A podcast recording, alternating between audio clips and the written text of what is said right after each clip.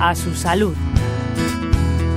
Cada vez vivimos más años y el reto es disfrutarlos con la mayor calidad de vida posible. En este sentido, los expertos hablan de envejecimiento activo que se basa fundamentalmente en cuatro claves. El ejercicio físico, el bienestar emocional, la alimentación adecuada y evitar los hábitos tóxicos. En definitiva, hablamos de hábitos de vida saludables y a ellos nos vamos a dedicar hoy con el doctor Primitivo Ramos Cordero, geriatra.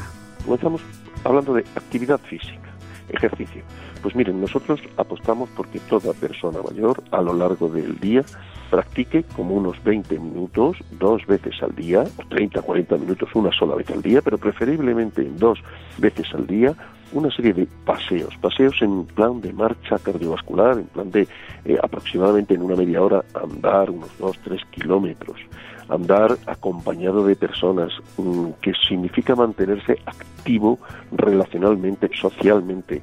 Eso es un paseo saludable en el cual se obtiene un cierto estado bien un cierto bienestar emocional porque nos relacionamos, hablamos con la gente y nos vamos beneficiando físicamente.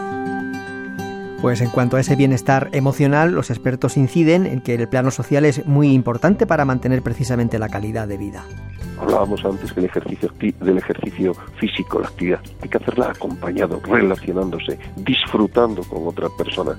Debemos seguir activos en cuanto a nuestras relaciones sociales porque constituyen una gran parte de la base de nuestro bienestar. Pasamos ahora al capítulo de alimentación en la tercera edad. Rica en frutas, rica en verduras, rica en cereales, rica en leche y derivados. Estos productos deben tomarse a diario. De hecho, cuando se habla de eh, una forma de elaborar una dieta y se hablan de las imágenes gráficas de las pirámides de la alimentación, se darán cuenta que estos están en la base de la pirámide junto al agua.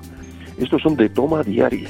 Estos hay que tomar varias raciones diarias, concretamente de los lácteos y derivados. Hablamos de tres a cuatro raciones diarias. Si el equilibrio y la moderación alimentaria deben ser la, la, pauta general en cualquier momento de la vida, según cumplimos años, esto todavía de tenerse más en cuenta. Hablamos de que ha de comerse despacio, masticar bien. Eh, debemos llevar eh, una dieta equilibrada en tanto que a lo largo de la semana tomemos más pescados que carnes. Y nosotros en España, el modelo alimentario español, hoy por hoy lo tenemos invertidos. Hacemos, comemos más carnes que pescados. Debemos tener un consumo de huevos controlado, máximo tres, cuatro huevos por semana. Debemos consumir aceite.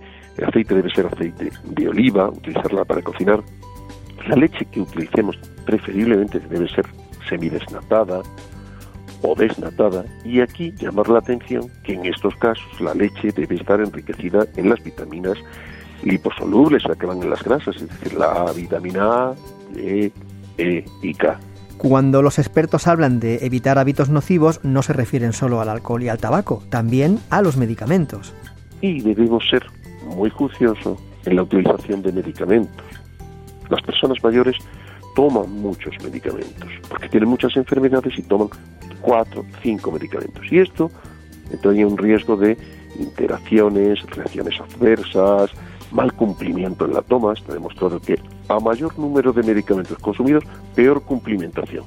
O falta de adherencia, falta de estar sensibilizado con la conveniencia de llevar ese tratamiento, e incluso la interacción que muchos de esos medicamentos producen con los propios alimentos que diariamente tomamos en nuestra dieta. Es decir, inhiben su absorción, generan malos sabores.